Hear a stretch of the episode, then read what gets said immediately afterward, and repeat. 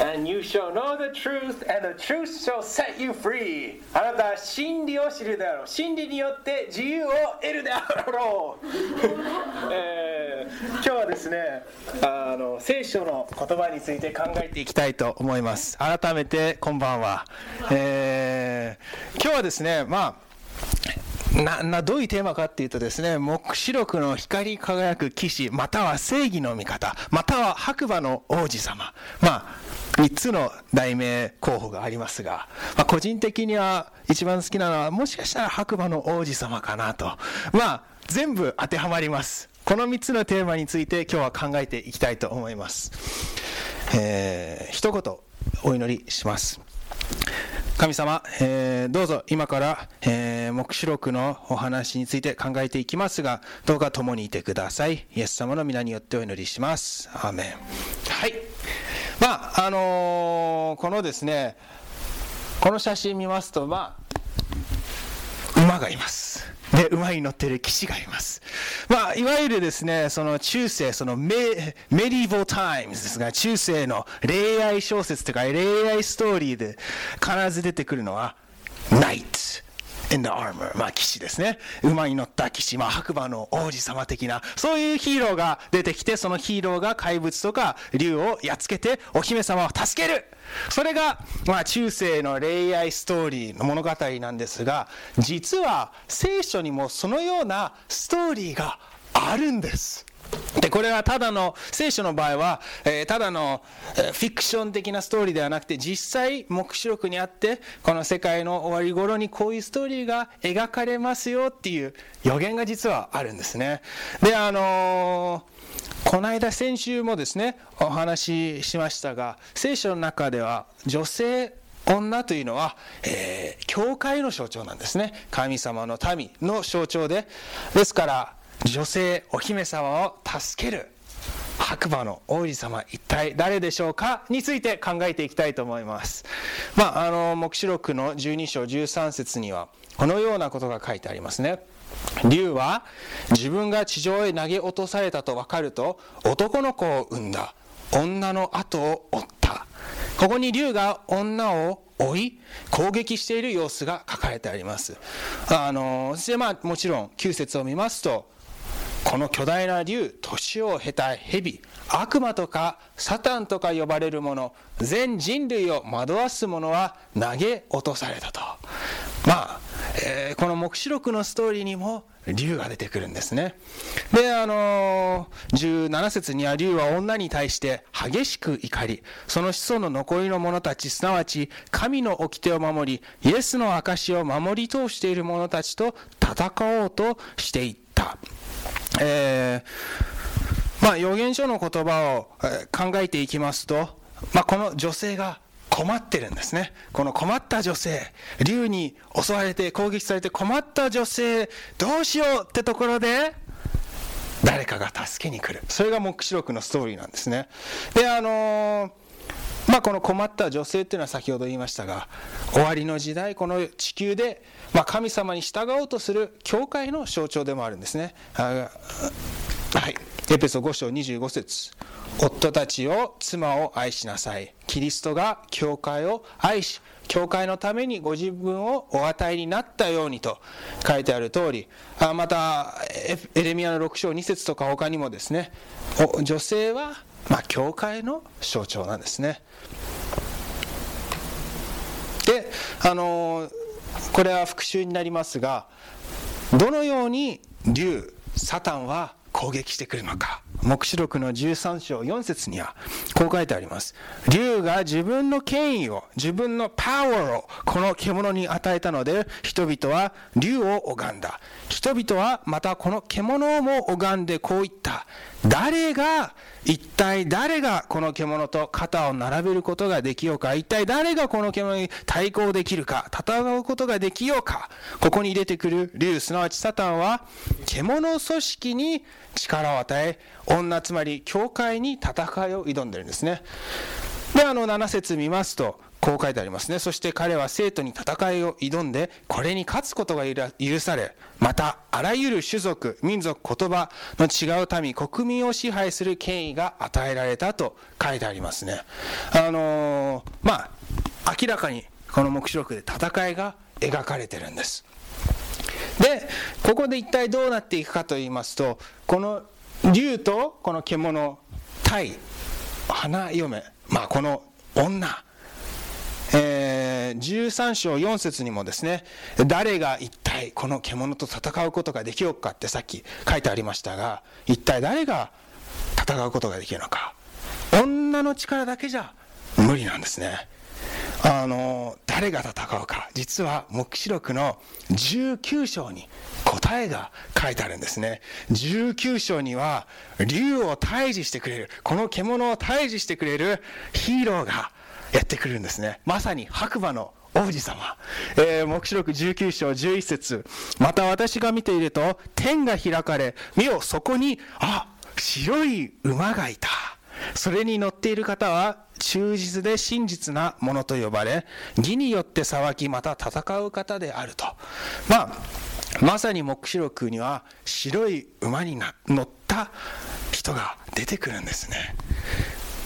でこの白い馬に乗った人はどういう人かというと12節にはその目は燃え盛る炎のようで頭には多くの王冠があっこの方には自分の他は誰も知らない名が記されていた。まあここに書いてあるこの馬に乗ってる騎士はあ冠をかぶってる、まあ、王様なんですね要するに。で、まあ、燃え盛る炎って書いてありますね、まあ、どういうことかなと。まあ一言で言いますと正義感が強いってことかなと思います。さらに13節にはまた血に染まった衣を身にまとっておりその名は神の言葉と呼ばれたと書いてあります、えー、この神の言葉っていうのはどういう意味でしょうか？一体どういう人なんでしょうか？これは神の言葉というのは他でもないイエス・キリストのことなんですね。ヨハネによる福音書1章1節から4節には、初めに言葉があった。言葉は神と共にあった。言葉は神であった。この言葉は初めに神と共にあった。万物は言葉によってなった。なったもので言葉によらずになったものは何一つなかった。言葉のうちに命があった。命は人間を照らす光であったと。さらに今、この言葉が神様、そして、えー、具体的に言うとイエス・キリストだっていう明確なのは、まあ、一章の14節にこう書いてありますね。言葉は肉となって私たちのうちに宿られた。私たちはその栄光を見た。それは父の独り子としての栄光であって、恵みと真理とに満ちていた。と書いてありますね。なのでこの白い馬に乗った騎士っていうのは、神の言葉すなわちイエス・キリストのことなんですね。イエス・キリストが白い馬に乗って竜を退治して、え、獣と戦ってくれるというそういうストーリーが黙示録に見えるんですね。あのですから私たちもまあある意味みんな象徴的に竜獣との戦いがこの世の中にありますねそれがまあ経済的問題であったり家庭問題だったり人間関係問題だったりいろいろな、まあ、問題、えー、そのような問題に対して白い馬に乗った白馬の王様正義の味方イエス様が助けにくださ助けに行ってくれますよっていうのが黙示録のストーリーなんではないでしょうか。であの黙示録19章14節と15節を見てみましょう、えー、そして天の軍勢が白い馬に乗り白く清い麻の布をまとってこの方に従っていた。この方の口からは鋭い剣が出ている。諸国の民をそれで打ち倒すのである。また自ら鉄の杖で彼らを治める。この方はブドウ酒の絞り桶を踏むが、これには全能者である神の激しい怒りが込められている。この方の衣とも、衣と桃のあたりには、王の王、主の主という名が記されていたとあります。まあ、あのー、この騎士は、剣を持っていると書いてありますねで剣というのは聖書の中では神様の言葉の象徴ですね。であのこの剣を持って戦ってくださるんですね。あの次いきますね。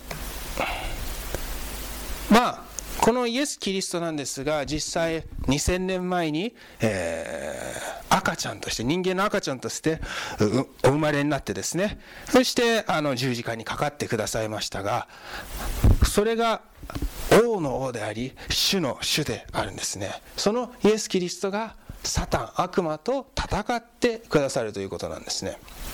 まあ、このキリストがイエス・キリストが地球に来られた理由目的は2つあったんですが1つは、まあ、獣と竜と戦って勝利をすること。で2つ目は一体何なのか。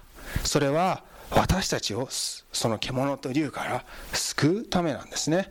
あのこの写真はですねあのインドの写真らしいんですね、はい、インドでの結婚式の写真らしいです。とあるあ大金持ちがですね、あのなんか結婚式の当日に白い馬に乗ってお嫁さんを迎えに行ってる写真です。で、あの道端の人も面白がってみんな見てる様子ですね。結婚式の当日に白い馬に乗ってまさに騎士の姿してですね、お嫁さんを迎えに行ったそうなんですね。これまさに黙示録そのまんまだなと思いました。イエス様もある意味白い馬に乗ってお嫁である花嫁である私たちを迎えに来てくれるんですよっていうまあこういうことがインドで起きたんですねまあこれは日本では起きないですかね。あの起きたら面白いですね。はい。さて話に戻りますが19章 19, 19節にはこう書いてあります。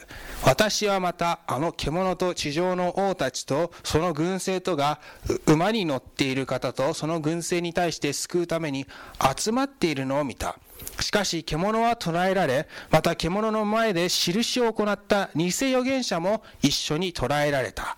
この印によって獣の刻印を受けた者や獣の像を拝んでいた者どもは惑わされていたのであった。獣と偽預言者の両者は生きたまま硫黄の燃えている火の池に投げ込まれた。残りの者どもは馬に乗っている方の口から出ている剣で殺され全ての鳥は彼らの肉を飽きるほど食べたって。なんかちょっと最後の方激しいですね。飽きるほど肉を食べた。食べ放題。彼らの肉を飽きるほど食べた、えー、皆さんが、えー、今日こうしてこの黙示録セミナー来たんですがこれはちょっと過激な言葉ですよね。飽きるほど何を食べた？誰が何を？鳥が飽きるほど肉を食べるんです。鶏肉食べ放題じゃないんです。鳥が食べる側になってるんですここでは。鳥が食べる。飽きるほど。ちょっと生々しい表現ですね。えー、ちょっともう少しちょっとよいきますね。17節18節私はまた一人の天使が太陽の中に立っているのを見たこの天使は大声で叫び空高く飛んでいる全ての鳥にこう言ったさあ神の大宴会に集まれ王の肉千人隊長の肉権力者の肉を食べようわおまた馬とそれに乗る者の肉あらゆる自由な身分のもの奴隷小さなもの大きな者たちの肉を食べよう。人間を食べなさいって。わお鳥が人間食べ放題。すごく過激な言葉がここの聖書には描かれています。これがイエス・キリストが白い馬に乗って来る。その同じ時期にこれが起きるんですね、はあ、聖書によるとまあこのようなたくさんのいろいろな人たち要はまあこの聖書の中で悪人と書いてありますがが鳥に食べられる。そういう出来事があるんですね。大宴会。鳥たちの大宴会があるんですね。宴会。鶏肉食べ放題ではなく鳥が肉食べ放題、えー、でこれと同時に鳥人間食べ放題と同時に子羊の宴会という2つの宴会がありますよっていうのが目視録なんですね。羊の宴会と鳥の宴会。羊の羊主催の宴会と鳥主催鳥主催じゃないかな。どっちかっていうと竜主催で鳥が食べるっていう。まあどうでもいいですが2つの宴会があるんですね。えー、ヨハネの、えー、黙示録19章には7節にはこう書いてあります。私たちは喜び大いに喜び神の栄光をたたえよう。子羊のまあ婚礼の日が来た。花嫁はいよいよ整えたと書いてありますね。皆さん子羊とは誰を示していますか？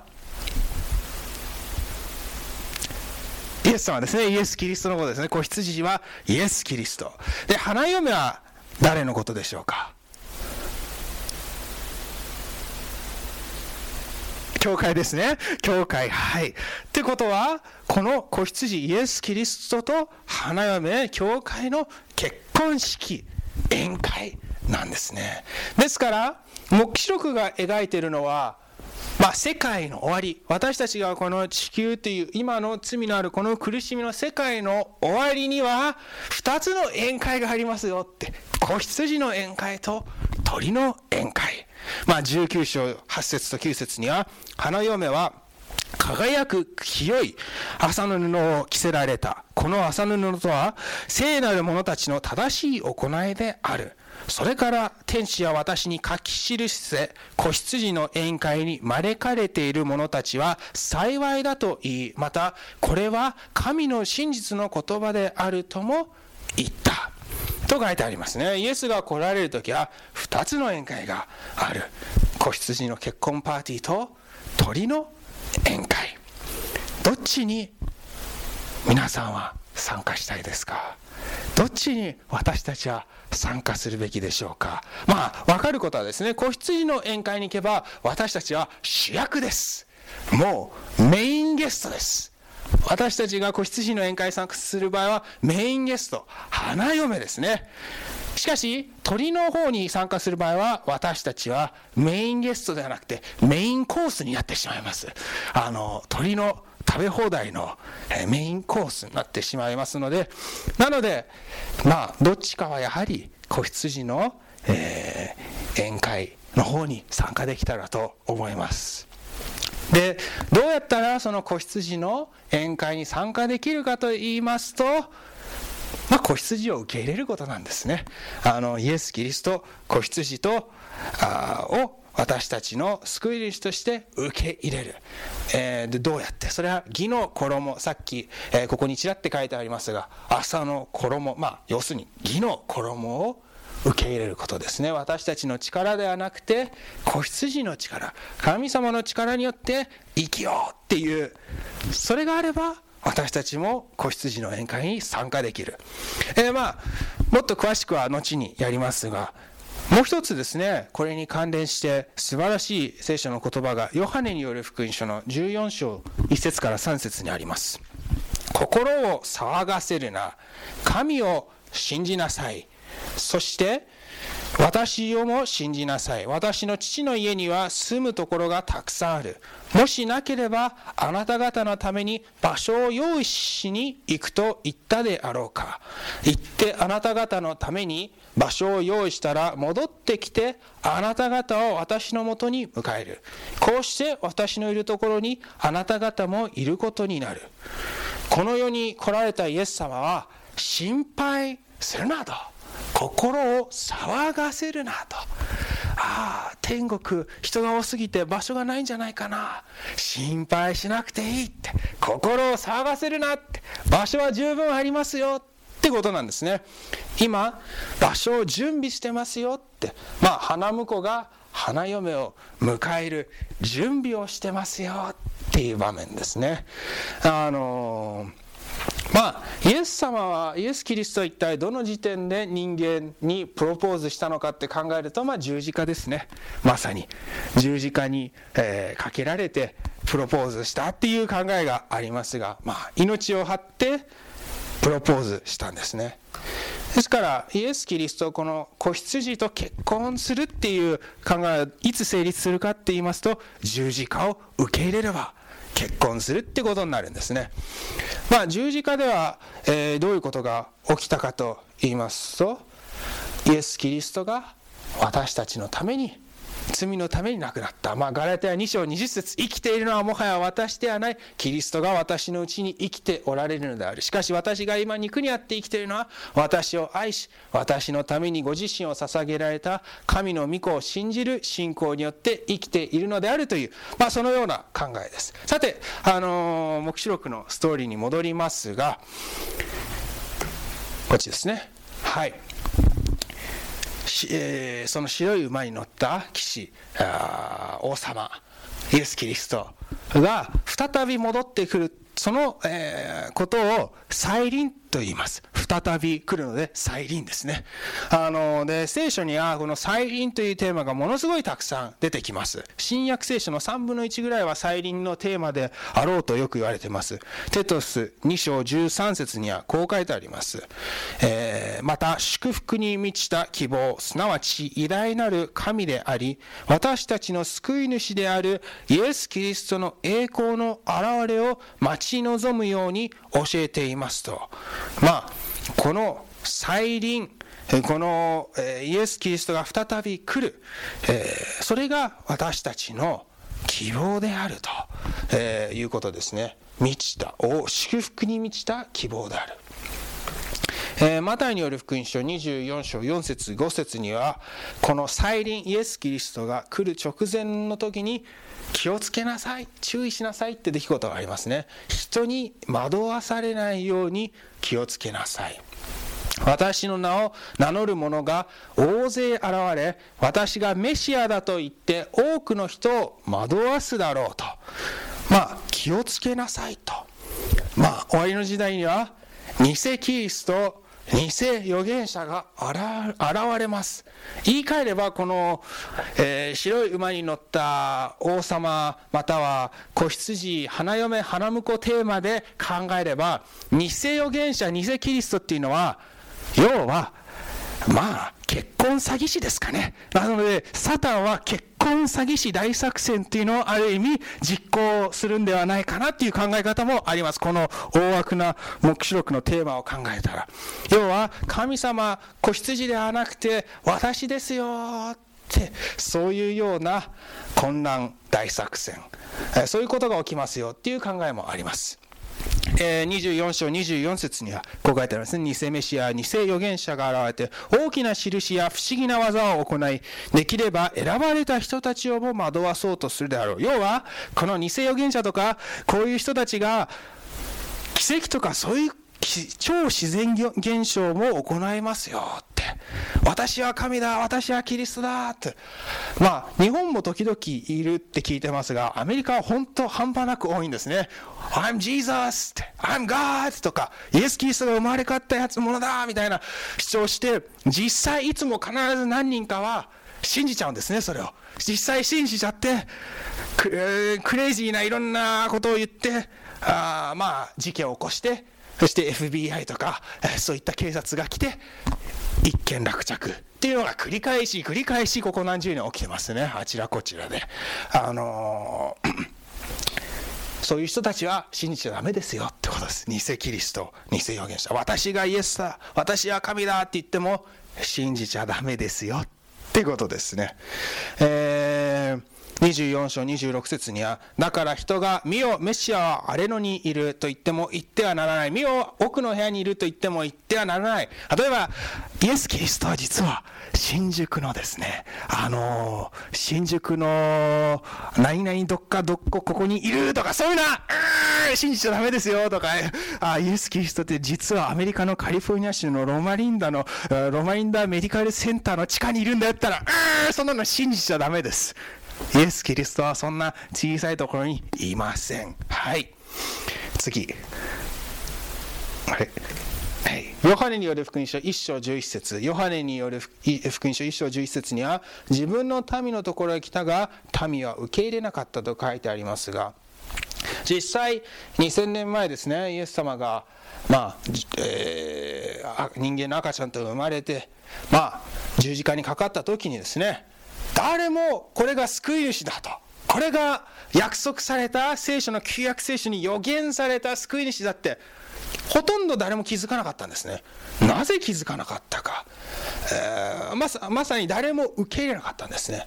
なぜ気づかなかったのかと言いますとなぜでしょう。ではあの再臨また再びイエス・キリストが2回目に来る時も気づかない人も出るだろう。それは聖書の約束を誤解してたからじゃないかって言われてるんですね。あの2000年前イエス・キリストが来た時はその当時の旧、まあ、その聖書旧約聖書の予言をある意味誤解してた。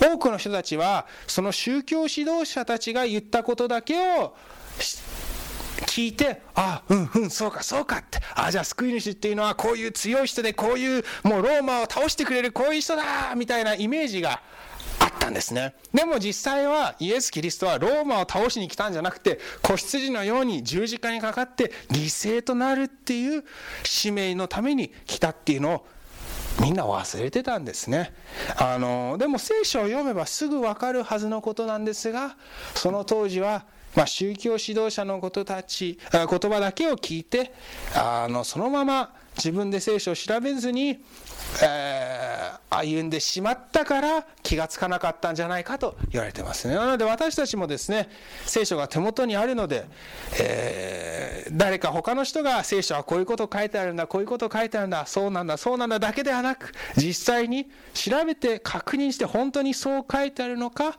確認する必要があるんではないかというメッセージですね。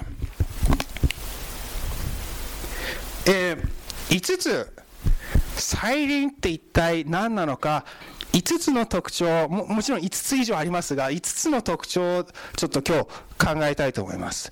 イエス・キリストがどのように帰ってくるのか？どのようにイエス・キリストが再び帰ってくるのか？っていう5つの特徴について考えたいと思います。1つ目は再臨は言葉通り実際に起きる出来事、えー、要は literal イベントですよ。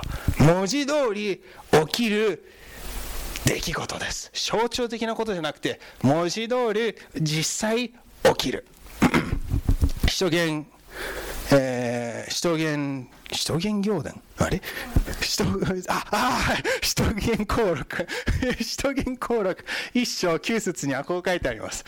こう話し終わると、イエスは彼らが見ているうちに天に上げられたが、雲に覆われる彼らの目から見えなくなったと。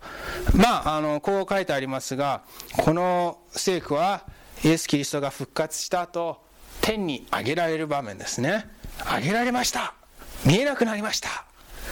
続いてイエスが離れ去って行かれる時彼らは天を見つめていた。すると白い服を着た2人の人がそばに立っていった。ガリラヤの人たちなぜ天を見上げていったっているのか。あなた方から離れて天に上げられた。イエスは天に行かれるのをあなた方が見たのと同じようにまたおいでになるでしょうって。ってことはパーってみんなが見てる時に挙げられた同じようにパーって降りてきますよってことなんですね。あのなので文字通り戻ってきます。象徴的な再臨ではないですよっていうのを言われますね。2つ目はですね、あの目に見える visible visible ですね。目に見える。これ英語だとですね5つとも全部一言でまとまるんですが日本語だと一言にまとまらないみたいですね。1は literal 2は visible 3は、まあ、3に行った時に説明します、えー、2つ目は visible 目に見える出来事です。はい。目に見えるんです。えー、マタイ24章30節その時人の子の印が天に現れるそしてその時地上の全ての民族は悲しみ人の子が大いなる力と栄光を帯びて天の雲に乗ってくるのを見ると。さらに黙示録1章7節にはですね、見よ、その方が雲に乗ってこられ、すべての人の目が彼を仰ぎ見、すべての人の目が見る。なので、えー、山口健太さんだけが見るとか、あ、福本春菜さんだけが見るとか、そんなことはないんですね。すべての人の目が見るんですね。なので、誰かが、ああ、私イエス・キリストと出会ったんだって言ったら、いや、そんなのありえないと。全員見るんですね。はい。えー、で、まあ、白い雲に乗ってくるんでしょうかどうなんでしょうか詩編104編3節4節雲をご自分のための車とし風の翼に乗って行きさまり、えー、巡り様々な風を伝令とし燃える火を身元に使いさせられるってなんかすごいいろいろ激しいなんていうかすごいですね。ボーンみたいな感じですね。えー、まあ、これどういうことかっていうとですね、えー、詩篇の68章18節にもですね、まあ、この神の戦車は幾千幾万の天使であるみたいなことを書いてあるんですが、まあ、要は、たくさんの天使たちと一緒に帰ってきますよってことなんです。一言で言いますと。たくさんの天使たち、たくさんってどのぐらい？たくさんです。あ無数って書いてあります。もう数えきれないほどの、まあ空いっぱいにおそらく天使来るんじゃないかと言われてますね。はい。えー、ヘブル人への手紙12章22節しかしあなた方が近づいたのはシオンの山生ける神の都天のエルサレム無数の天使たちの、えー、祝いの集まりとあります、まあ、無数の、まあ、要は数えきれないほどの天使たちですねこれが3つ目です目に見える visible 1番は literal 2番は visible 3番は audible ああ分かりやすい本当あの literal visible audible LV あれ？Audible は A だ。はい。literal, visible, audible。audible ってどういうことですか？詩編50編3節私たちの神は来られる。目してはおられない。見舞いが火が焼き尽くしていき身元に嵐が吹き荒れているって、あんまりおとなしく聞こえないですね来られる時は嵐のようになんか焼き尽くすとか書いてありますね他にもレミア25章30節。それゆえあなたは彼らにこのすべての言葉を予言していなさい。主は高いところから呼ばわりその聖なる住まいから声を出し自分の住処に向かって大いに呼ばわり地に住むすべてのものに向かってブドウを踏む者のように叫ばれるって。あらら全然おとなしくない。なぜこれを強調するかと言いますとキリスト教の中でも再臨はひっそりと静かな出来事だって信じて教える教会もたくさんあります。ひっそり静かに誰も気がつかなくて本当に注意してる人だけが再臨を気がつくような出来事だって教える教会もあるんですがいやいやいやこれは全然静かじゃないです。はい。テサロニケ第1の手紙4章16節にはこの有名な聖句があります。すなわち、合図の号令がかかり、大天地の声が聞こえて、神のラッパが鳴り響くと、主ご自身が天から降りてきて、降りてきて、するとキリストに結ばれて死んだ人たちが、まず最初に復活すると書いてあります。ラッパ。天からラッパ。そして、死人が復活する。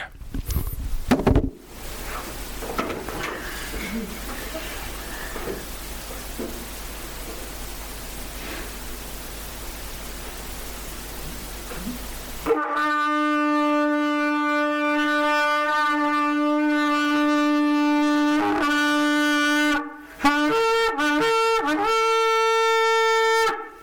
れがラッパです。聖書にラッパとかトランペットとか書いてあると、このことです。なので、あのー、これです。これ静かじゃないですよ。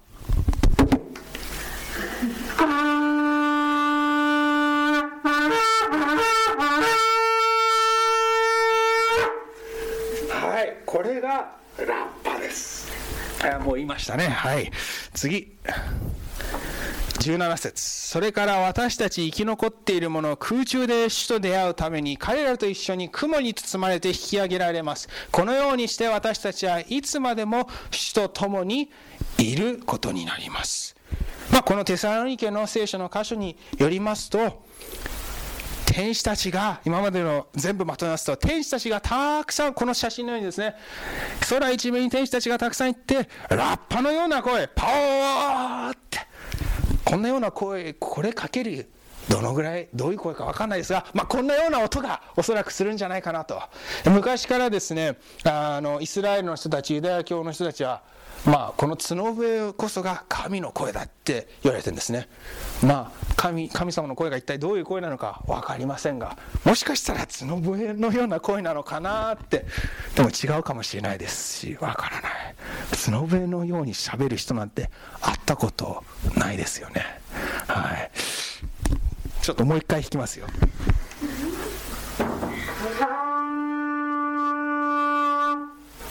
こういうふうに喋る人。いや、こういうふうに喋る人いたら面白いですね。はい。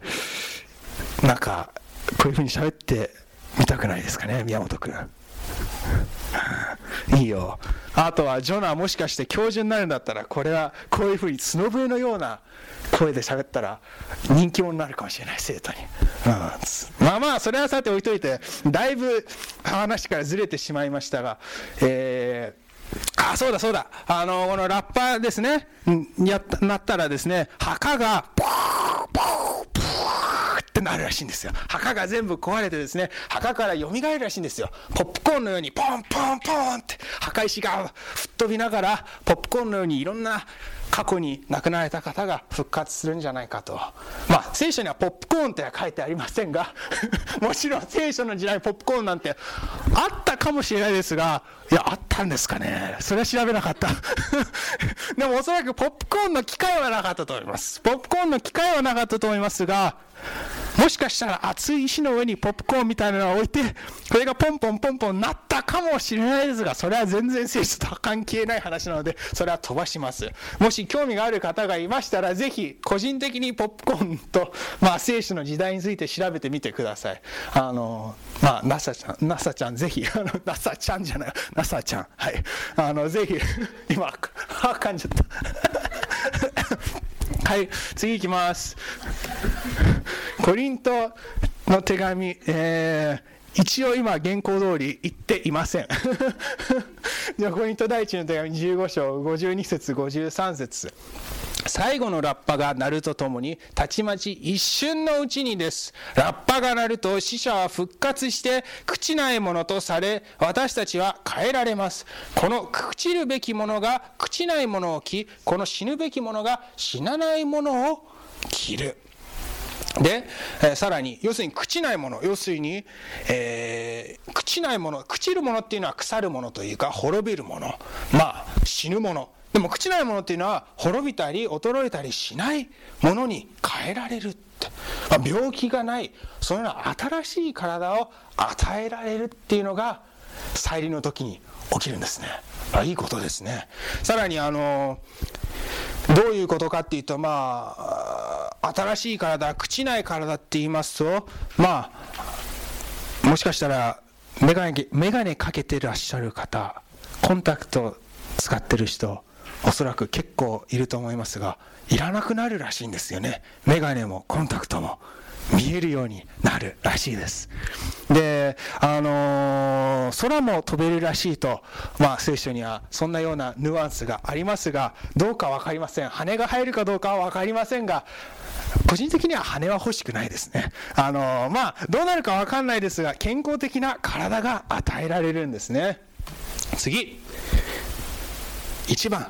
何ですか？literal 2 visible 3 audible あこれ一応日本語でも言った方がいいですね。1文字通り起きる。2 visible は何ですか？目に見える。3 audible 耳に聞こえる。4決定的な出来事。決定的な出来の出来事。決定的な出来事って英語で何でしょ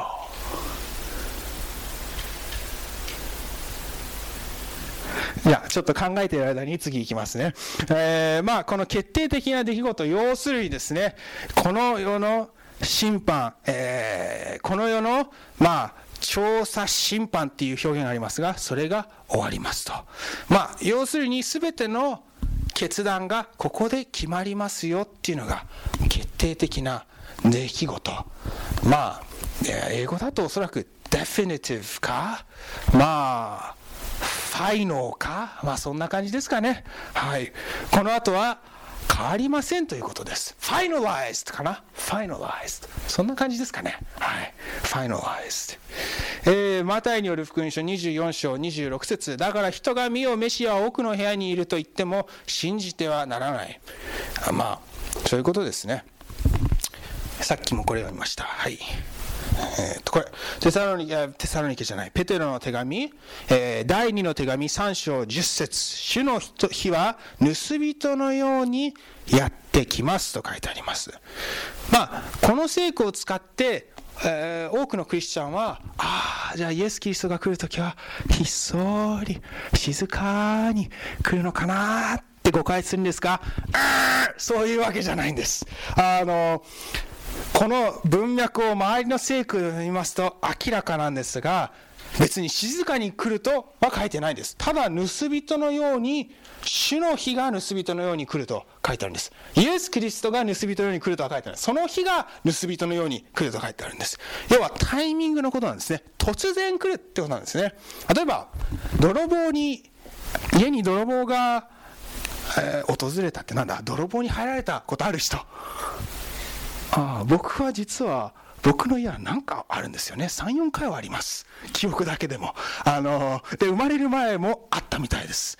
であの別に泥棒来るときはあの明日12時頃に泥棒しに来ますのでってそんなアポイントメントなんて取りに来ません。泥棒っていうのはいきなり来るんです。それと同じように再臨もタイミングが分かりませんよでも泥棒いざ来たらおとなしくないかもしれないです、まあ、一つ僕が生まれる前に福田家に訪れた泥棒なんですがあの生まれる前に訪れた泥棒はですねあのみんながちょうど昼ご飯でカップラーメン食べてたそうなんですね。まあ、食べる前にみんなお祈りしてたそうなんですね。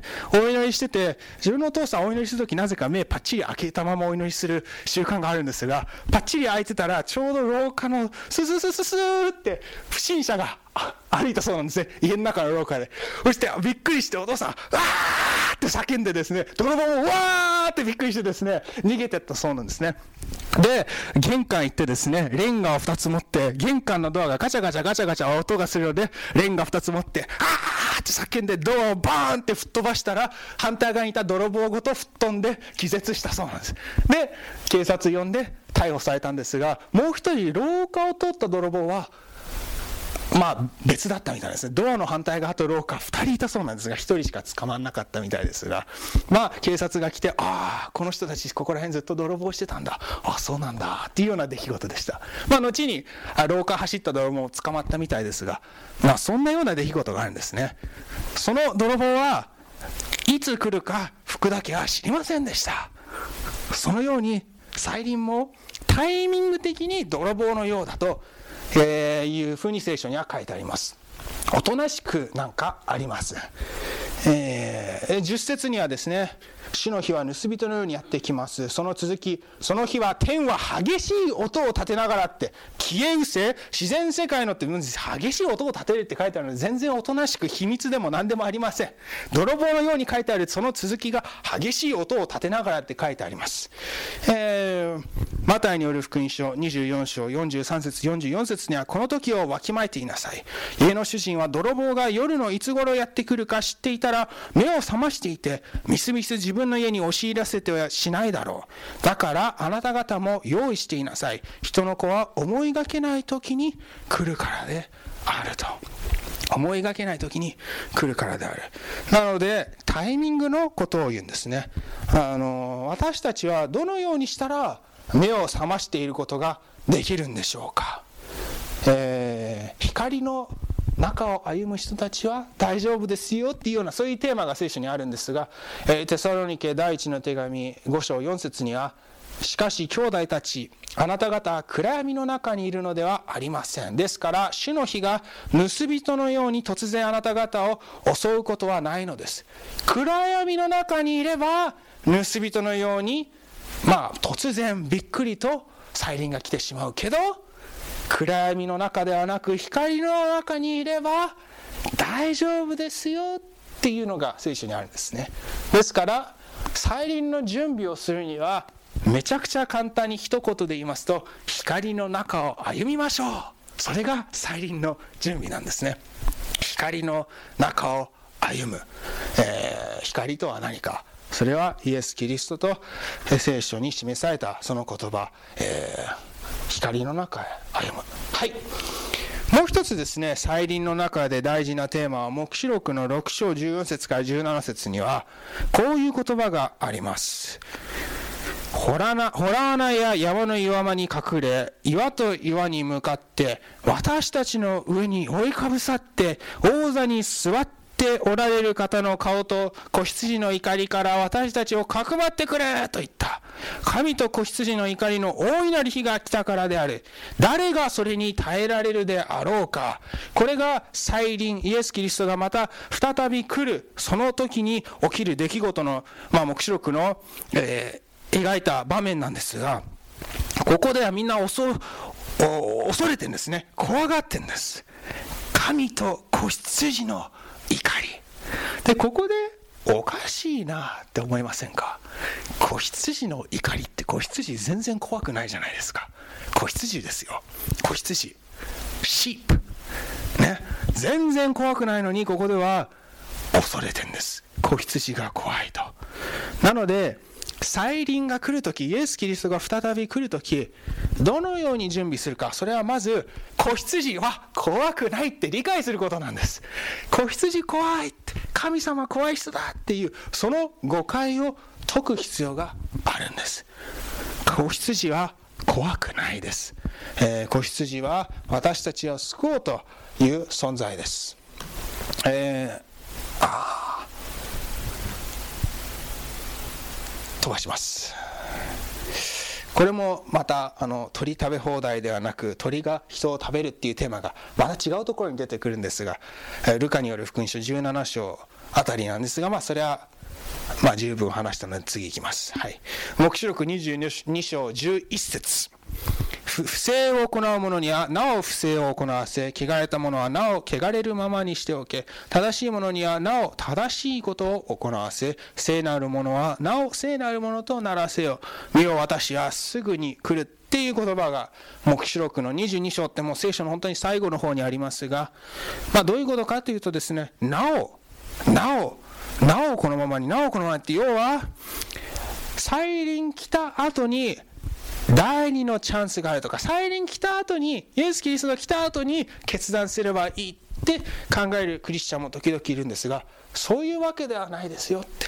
決断は今ですよって。まあ、英語では second chance とか、イエス・キリストが来た後に、ああ、その時に、え人生まっすぐにしてえ、ちゃんと決断すれば、今はもう何でもやればいいんだっていうそういう考えを持っているクリスチャンはたくさん実はアメリカにいるんですね。でもそうではなくて今今与えられた時一日一日を大切にするべきですよっていうのが本当の聖書のメッセージじゃないかなと思います、えー、ノアの時代どういう風だったんでしょうか。ノアですね。あの120年間コンコンコンコンね、えーどうやって作ったのか分かんないですが箱舟を作ったんです。手とハンマーと釘でやったのか何なのか。もしかしたら洪水の前はものすごく科学的に発達してたのかもしれないですし分からないです。どうなんですかね。まあいずれにせよノアは箱舟を120年間かけて作ったんですねで作りか作りながら語りかけたんですねどういうメッセージか箱舟に入りなさい。Get in the ark っていうのを120年間。しかも雨が降りますよって120年間。で、雨が降りますよ。だから、箱舟に入りなさいって。ちょうどなんかタイミング的に不思議なと思うのは、ちょうど昨日台風でしたが、まあ、えー、地域によってはちょっと水がたくさん溜まったり、えー、洪水まではいきませんが、そのような土砂崩れとかそういう影響があったみたいですが、まあこの時代、このノアの時代や、まだ雨というものがこの地上にはなかったみたいなんです。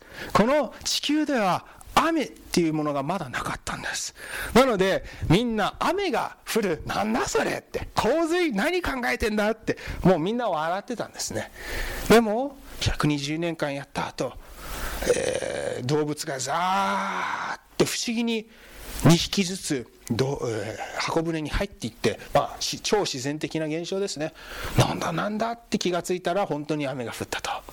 で洪水になった。そのようなお話ですが終わりの時代もですね雨は降らないですが今度は私たちのメッセージは雨が降るんですよではなくて火が降ってきますよっていうのがクリスチャンの究極的なメッセージなんですよね。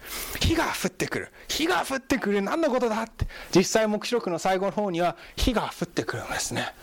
であの世の中が新しくなりますよっていうそのようなメッセージで火が降ってくる前に私たちも実は箱舟に入りなさいっていうメッセージなんですね。まあ、英語だったらもっと、えー、自然となるんですが、その Noah's Ark ですね。英語では箱舟 Ark。で、聖女の、これです、これこれこれ。この聖女っていうものの一番奥にある箱のことを Ark of the Covenant って言うんですね。なので、言葉遊びで、ノアの時代は Get in the Noah's Ark ね。ノアの箱舟に入りなさい。で、私たちの時代には Get in the Ark of the Covenant 聖女の契約の箱に入りなさいっていう、まあ、そういうふうにすんなり入るんですが、まさにそれだと思うんですね。この死聖女、この聖女の契約の箱、そこには十回とマナー、天から降ってくる神様のその食べ物、そエロンの、アロンの角、え角じゃない、アロンの杖、えー、それは精霊の働きの象徴ですね。その3つがある。そこに入りなさい。まさに神様のところに行きなさい。神様に頼りなさい。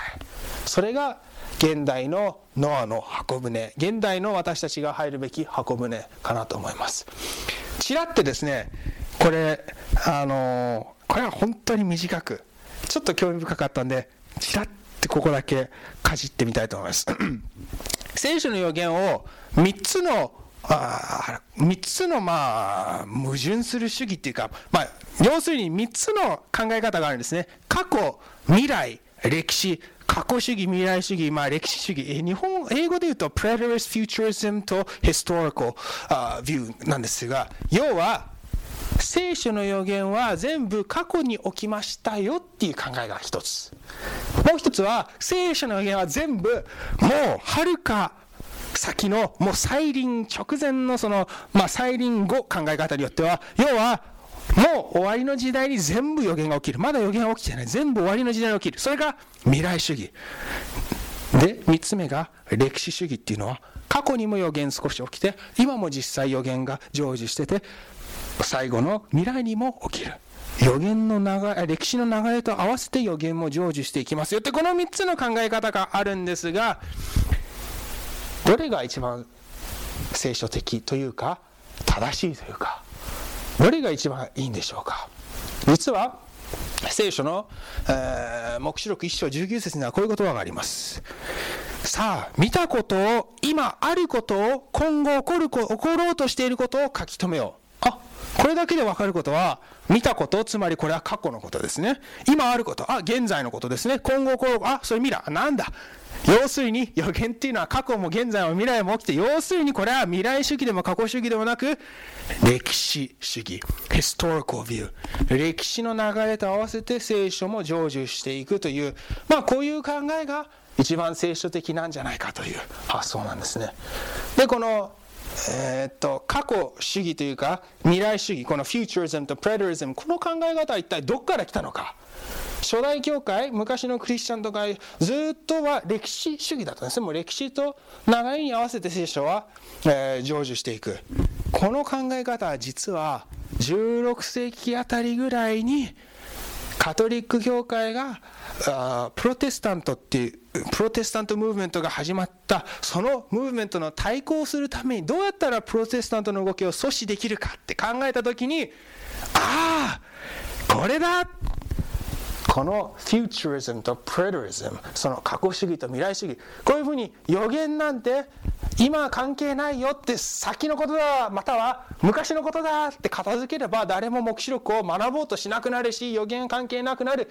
だから獣どうのこうとかそういうのをみんな注意を引かなくなるからこれだっていうふうにカトリックのその当時のトレントでの会議っていうところで、まあ、神学科者が提案してそれを進めてそのままそれが今に至るっていうことらしいです。で一人のカトリックの神学科者はユダヤの名前をペンネームを使ってユダヤ人のペンネームを使ってその書物を広めたらしいです。そのカトリックの神学科者が書きましたよって言ったらプロテスタントはそれ読まなかったユダヤ人のペンネーム使ってやってそれをプロテスタントのある牧師が見てそれをああすごいと思っちゃって訳して今に至るっていうのがすごい複雑な歴史をものすごく簡単にしたものです。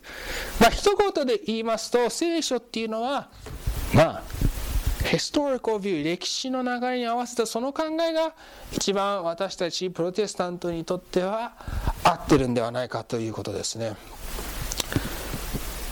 えー、まあ今日もですねイエス・キリストは再臨の前にまず私たちの一人一人の心の扉を叩いて私たちの心の扉の中に入りたいっていうそういうところも黙示録3章に書いてありますね。Behold I stand at the door and knock. If any man hears my voice and opens the door I will come into him. って私は心の扉を叩いていると。そして中に入って一緒に食事をしたいって直訳ですがダニエル訳ですが、まあ、そのような、えー、聖書の言葉がありますね。5つ今日考えました。1再臨は文字通り起きる。literal 2目に見える。visible 3耳に聞こえるっていうのは audible 4決定的なことっていうのはまあファイノですかね。はい、5栄光と喜びに満ち溢れる。まあまあ英語で簡単に言うとハッピーですかね。 happy。happy でいいと思いますこれは。 happy。あ joyful でもいいですね。 joyful はい。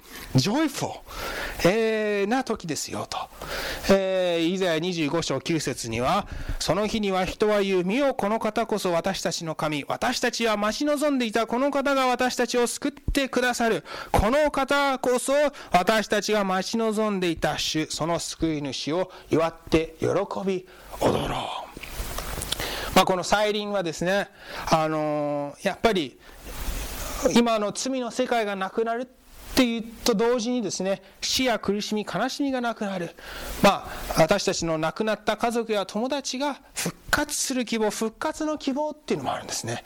また会える希望、えー、僕のおじいちゃんはですねあの牧師だったんですね。プロテスタントの、えー、バプテスト、メソディスト、えー、調教派の牧師ですが、あのー、最後に、今でも覚えてるんですが、あのー、牧師であり同時に軍人だったんですが、船一緒に乗ってですね、あの終わった後、なんか珍しくかかしこまってですね、ああ、ダニオって、グッバイって言っちゃダメだって。See you later だって。さようならって言っちゃダメだよって。またねですよって。そんなこと言ってたんですね。クリスチャンはさようなら言っちゃダメなんだって。またねだよって。それ覚えてんですよね、はっきり。で、本当に不思議なのは、それが最後の出会いだったんです、おじいちゃんと。本当に、その後おじいちゃん、いきなり急激に体調悪くなって、亡くなっちゃったんです。だから、それが最後の言葉で、いや本当にまたねっていうのが、天国行ったら、あそういえばまたねなんて言ってたね。本当にまた会えたねっていうのを言いたいなって思う時がありますね。やっぱりクリスチャンこの聖書の希望っていうのはさようならって言わなくていい。それはいいニュースだなって思いますね。私たちもおそらく再会したいなとまた会いたいなという友達家族たくさんいると思います。その希望を聖書は約束してるんですね。今日、えー、短い間にたくさんの、えー、情報を見ましたがまさに黙示録は白い馬に乗った王様白馬の王子様正義の味方が来ますよっていうメッセージです。その馬に乗ったイエス・キリストが竜獣を倒してくれますよ救ってくれますよその白い馬イエス・キリスト正義を持って喜びを持って炎のような目を持って来てくれますよって救ってくれますよ。それが黙示録のお話です。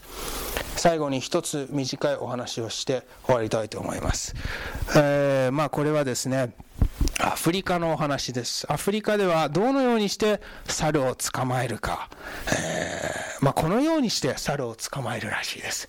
こちらの絵ではですね、あのまあ、ひょうたんみたいなものですね。先っぽが、えー、細くて、奥の方が、え、もっと広い。で、その中にバナナとかフルーツとかなんか、なんか突っ込むんです。リンゴでもなんか突っ込むんです。